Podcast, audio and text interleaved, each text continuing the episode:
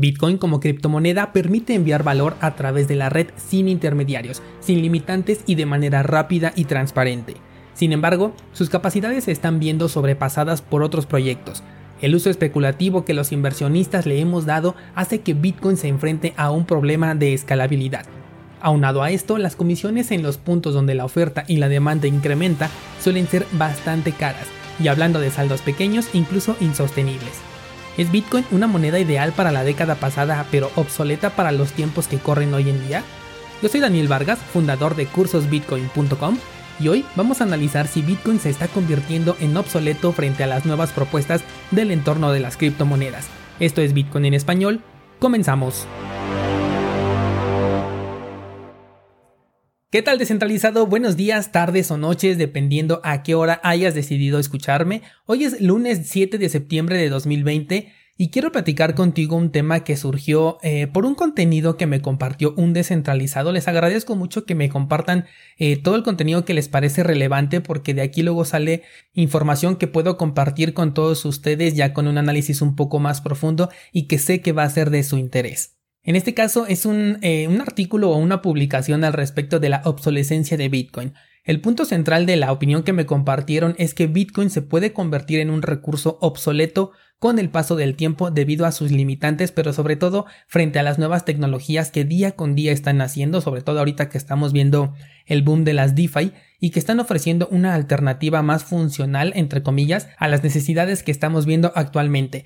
E incluso he visto que algunas, eh, algunos proyectos toman como base de desarrollo solucionar los problemas que existen o que le buscan a Bitcoin. Uno de los puntos que no solamente se toma en esta opinión que me compartieron, sino también eh, la toman como base para la existencia de muchísimos proyectos son las transacciones por segundo. Mucho se habla de que Bitcoin es lento y sí, es cierto, lo es, porque Bitcoin genera un bloque cada 10 minutos, por lo que tú no puedes esperar que una transacción sea más rápida que eso, a menos que entre en un bloque que esté a punto de ser confirmado, pero conforme la adopción de la criptomoneda incrementa y las transacciones pues también van incrementando, esta posibilidad se limita a unos cuantos días y horarios específicos de baja congestión en la red. Bitcoin, por un lado, es una tecnología que hace que servicios como PayPal queden prácticamente obsoletos, sin embargo, em, las comparaciones entre estos dos servicios pocas veces se encuentran un balance cuando nos toca hablar de transacciones por segundo.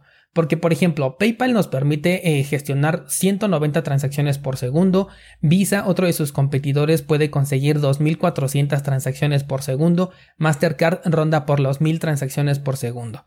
Mientras tanto, Bitcoin se queda con apenas 7 transacciones por segundo, un número bastante bajo para competir contra las opciones más populares.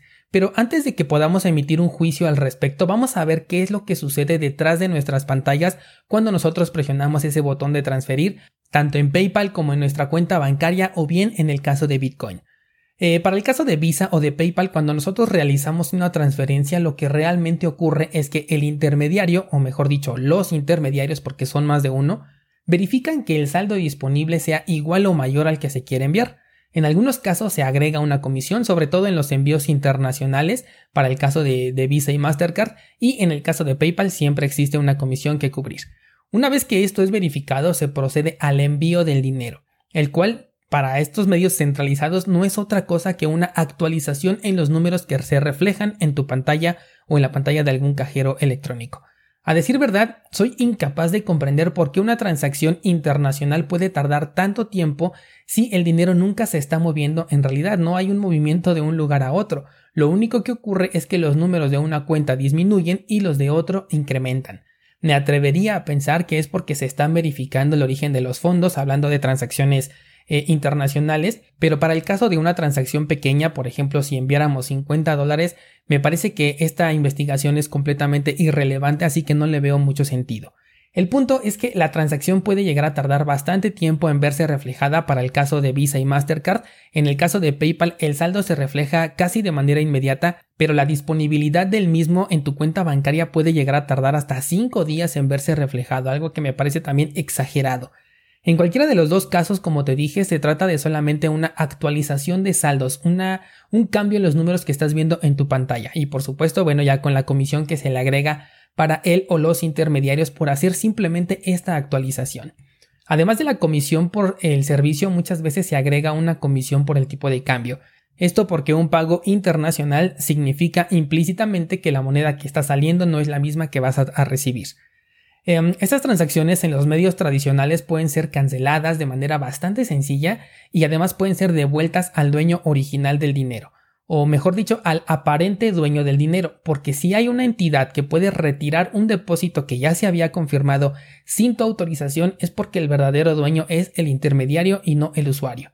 Con Bitcoin la cosa es bastante distinta, porque no se está tratando de una actualización de saldos, al menos hablando de una transacción real, una que deje rastro en la blockchain. Porque sí, hay servicios que permiten transferir bitcoins de manera inmediata entre cuentas de usuario de, que son de la misma plataforma, pero esto sí funciona exactamente igual que con los intermediarios, solamente se actualizan visualmente los saldos, pero no existe un registro de una transacción. Por ejemplo, cuando envías de Bitso a Bitso o de Coinbase a Coinbase, aquí son transacciones internas que no reflejan una transacción en la blockchain. Bueno, pues ese registro en la cadena de bloques es justamente lo que hace completamente diferente a una transacción de Bitcoin con una transacción del medio centralizado. Porque por un lado, la entidad mediadora actualiza los fondos sin que en ningún momento esta entidad pierda el control real de ese dinero, pero simplemente da la eh, sensación aparente de que el dueño es el usuario, mientras que con Bitcoin los fondos realmente pertenecen al dueño original de la cartera, recalcando aquí que en los exchanges centralizados tú no eres el dueño de la cartera, sino nada más eres un usuario de su servicio, para que no existan confusiones. Esta propiedad queda registrada de manera indeleble en la cadena de bloques, en la blockchain, y es algo que cualquier persona o institución puede verificar y cuando se hace una transacción se está creando un nuevo registro que indica que una nueva llave privada se convierte en la propiedad de estas monedas. Entonces, en términos entendibles y no necesariamente técnicos, con Bitcoin sí existe una transferencia que más bien lo podríamos denominar como un intercambio de propiedad, y este queda registrado y publicado para todo mundo, a diferencia de un método convencional en donde no existe una transferencia ni intercambio de propiedad, porque el intermediario en todo momento tiene la propiedad de ese dinero al grado de que puede bloquearlo, limitarlo o incluso devolverlo a la fuente original si las condiciones así lo ameritan, y para ello no requiere la autorización del usuario receptor.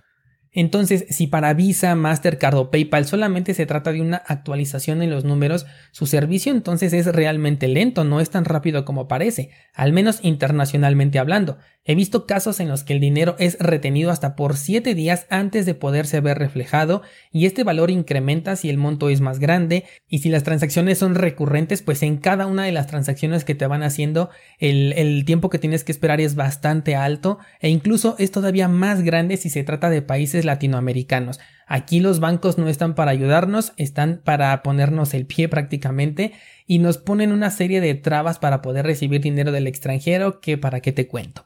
En Bitcoin, como ya dije, no se trata de una actualización, sino de crear un registro y asegurarse de que ese registro sea conocido por el mayor número de participantes posibles, de tal forma que la espera de 10 minutos entre bloques no es de ninguna manera un error, es un elemento de seguridad por diseño. Se hizo de esta manera para que hasta la computadora menos eficiente pueda reconocer el nuevo registro como válido y exista una cantidad de testigos realmente grande que puedan confirmar la nueva propiedad. Bitcoin es código de programación y ese código está especificando que debe de tardarse determinado tiempo porque de esta manera le está agregando seguridad al servicio. Desde un principio pudieron haber programado Bitcoin para que fuera más rápido, pero transacciones más rápidas comprometen la seguridad de estas mismas. Entonces, Bitcoin es lento porque así fue diseñado, y un cambio en la velocidad podría convertir a Bitcoin en algo realmente obsoleto, en simplemente un recuerdo. Bitcoin Cash, por ejemplo, basa su existencia en la velocidad de transacciones, en que puedas ir y pagar tu café con Bitcoin Cash. Y dice que como sus transacciones son inmediatas, entonces ya por eso es superior que Bitcoin, y que esto se apega más a la visión de Satoshi Nakamoto. Pero ¿qué pasa en este caso? Que cuando las transacciones se propagan no hay suficientes testigos de lo que está ocurriendo en la red de Bitcoin Cash y por ello pierde seguridad. La solución de Bitcoin Cash en este caso fue incrementar el tamaño de bloque para que pudiéramos meter más transacciones dentro del mismo bloque. Como sabes, el de Bitcoin solamente tiene un megabyte de espacio donde puedes meter transacciones y por eso es que se va saturando la red. Pero ponte a pensar en el mundo tal como lo conocemos. Las evoluciones jamás se han conseguido haciendo las cosas más grandes, sino más eficientes. Los teléfonos fijos evolucionaron en dispositivos que ahora caben en nuestro bolsillo, y se eliminaron los cables para convertir la señal en digital. No es que hiciéramos un cable más grande, un cable más grueso para poder conectar nuestro celular, sino que lo eliminamos. El Internet es exactamente lo mismo. Para tener mayores velocidades, no instalamos un cable más grueso en nuestras casas. Al contrario, cada vez el cable es más fino y evolucionando al punto de que hoy transmitimos señales a través de luz con la fibra óptica. Entonces, incrementar el tamaño de bloque no es la solución adecuada y no lo es en ningún caso de, evolución, porque no hace más eficiente a la red. Aquí es donde entra, por ejemplo, Lightning Network, una solución que es de segunda capa que no requiere alterar el código original de Bitcoin para eficientar más la red. Y sí, es posible que por el momento sea un poco complicado de utilizar, pero para eso tienes cursos bitcoin.com diagonal segunda capa, para que puedas aprender a utilizarlo de manera sencilla. Pero del mismo modo que no pasamos del teléfono fijo al smartphone en un solo paso, ni tampoco pasamos de la conexión a Internet por teléfono a la fibra óptica en un solo paso, tampoco la evolución de Bitcoin va a ser tan rápida. Entonces tenemos cientos, de hecho me atrevo a pensar que miles de proyectos que pueden hacer miles de transacciones por segundo, pero a pesar de ello, ninguno es más seguro que Bitcoin. Y en algunos casos solamente son servicios centralizados con un disfraz de criptomoneda, pero que su operación se asemeja más a la de Visa o a la de PayPal, como el caso de Ripple. Por lo tanto, la lentitud de las transacciones de Bitcoin no es un problema que necesite ser resuelto, pero sí tiene que ser eficientado por el uso que le estamos dando hoy en día y más aún si queremos poder eh, hacer pagos de productos y servicios en el día a día utilizando nuestros bitcoins. Y todo esto sin la necesidad de crear una moneda adicional. Bitcoin es capaz de solventar este problema porque es una tecnología que se puede actualizar. Además, si consideramos que dentro de la red de Bitcoin es bastante caro y difícil alterar el, contenido de un bloque, entonces podemos darle cierto grado de confianza a las transacciones aún sin tener la confirmación. ¿A qué me refiero? Por ejemplo, en cursosbitcoin.com, cuando se realiza un pago a través de Bitcoin, yo tengo que autorizar el acceso a la plataforma de manera manual, porque esto no lo hace WordPress. Y esto lo hago sin la necesidad de tener confirmaciones en la transacción, es decir, desde el momento en el que yo veo eh, que la transacción fue ejecutada y que todavía no está confirmada, yo ya le doy eh, acceso a la persona que, que está solicitando el servicio porque estoy consciente de que una vez que la transacción la puedo yo visualizar en la mempool, es bastante difícil que desaparezca. Ojo, no es imposible, pero sí es bastante complicado, es muy raro que se llegue a ver esto. Entonces puedo autorizar el acceso y esperar con calma a que la confirmación se tome su tiempo. Cosa que con un banco o con PayPal no puedes confiar porque incluso aunque ya lo veas en tu cuenta, te lo pueden quitar. Hay personas a las que les han caído depósitos accidentales y después son demandadas porque se han gastado un dinero que les cayó en su propia cuenta aunque fuera de manera accidental. De nuevo, que lo tengas en tu cuenta no significa que sea tuyo. El dinero en todo momento es del banco. Tú nada más tienes como que un permiso para poder utilizarlo. El otro punto del que se habla mucho es el consumo energético que conlleva la minería de Bitcoin. Crear un Bitcoin es bastante caro y se compara hoy en día con nuevos protocolos como por ejemplo prueba de participación o algunos otros híbridos que han ido saliendo recientemente, a los que muchos proyectos de hecho quieren migrar.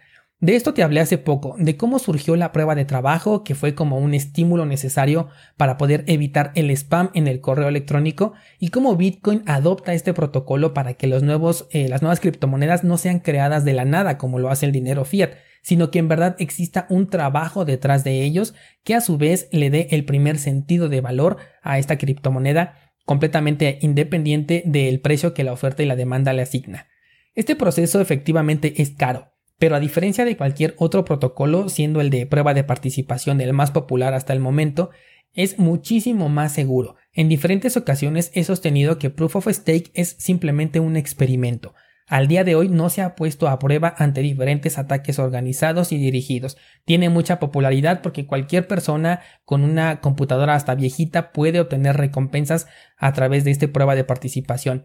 Pero en Proof of Stake una persona con mayor cantidad de monedas tiene un poder de voto superior dentro de la red y esto podría comprometer al proyecto. Mientras que en Bitcoin con su prueba de trabajo, una persona como Satoshi Nakamoto que tiene un millón de Bitcoins y Daniel Vargas que apenas tiene 50 mil Satoshis en su cartera, tienen exactamente el mismo poder de voto dentro de la red de Bitcoin, o sea, ninguno.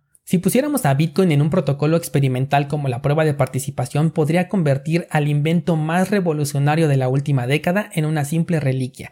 Si en el futuro podemos comprobar que la prueba de participación es robusta y tiene la suficiente seguridad para poder resistir innumerable cantidad de ataques dirigidos, entonces Bitcoin podría migrar a este protocolo de manera muy sencilla. Simplemente se hace una reprogramación, los nodos se ponen de acuerdo y aceptan los nuevos bloques. Algo que pocas veces veo que los proyectos consideran es que Bitcoin es una tecnología que puede actualizarse. Su algoritmo tarde o temprano va a cambiar, el protocolo podría llegarse a cambiar si, si se demuestra que la prueba de participación o algún otro nuevo protocolo que salga en el futuro es más seguro y eficiente que la prueba de trabajo, entonces no es obsoleto porque es una tecnología, es como una aplicación en tu celular que no se vuelve obsoleta, simplemente se va actualizando conforme pasa el tiempo y agrega eh, funcionalidades que satisfacen la necesidad del mercado que lo está utilizando. Muchas personas dicen que Bitcoin es obsoleto porque se limita a la transferencia de valor entre personas y de ahí en fuera no puede hacer otra cosa. En primer lugar, para eso fue creado, para hacer un sistema de efectivo peer-to-peer, -peer, así que no es que no pueda hacer otra cosa. En segundo lugar, Bitcoin también tiene contratos inteligentes, solo que muchas veces la gente no se da cuenta o no los ve de esta manera simplemente porque no llevan ese nombre. El protocolo de una cartera multifirma es un contrato inteligente. Cursosbitcoin.com diagonal multifirma para que aprendas a utilizar este tipo de carteras. Un time lock que no permita que Bitcoin sea utilizado hasta después de un determinado tiempo también es un contrato inteligente y esto ya funciona dentro de Bitcoin. La comparación con otros servicios como Ethereum es completamente innecesaria, porque Bitcoin no corre la cantidad de contratos que permite correr, por ejemplo, Ethereum, porque se está enfocando en resolver un problema y lo consigue de manera eficiente. Mientras tanto, Ethereum permite crear miles de contratos que en este momento ya están en ejecución, pero hasta el momento ninguno de ellos ha podido solucionar un solo problema de la vida real. Ahora te toca a ti descentralizado. ¿Tú crees que Bitcoin es una tecnología obsoleta o la comparación con otros activos está completamente fuera de lugar? Házmelo saber en los comentarios o a través de Instagram para poder conocer tu opinión al respecto y generar un interesante debate. Por el día de hoy sería todo, pero yo te espero aquí mañana para que nos actualicemos con las noticias cripto del fin de semana.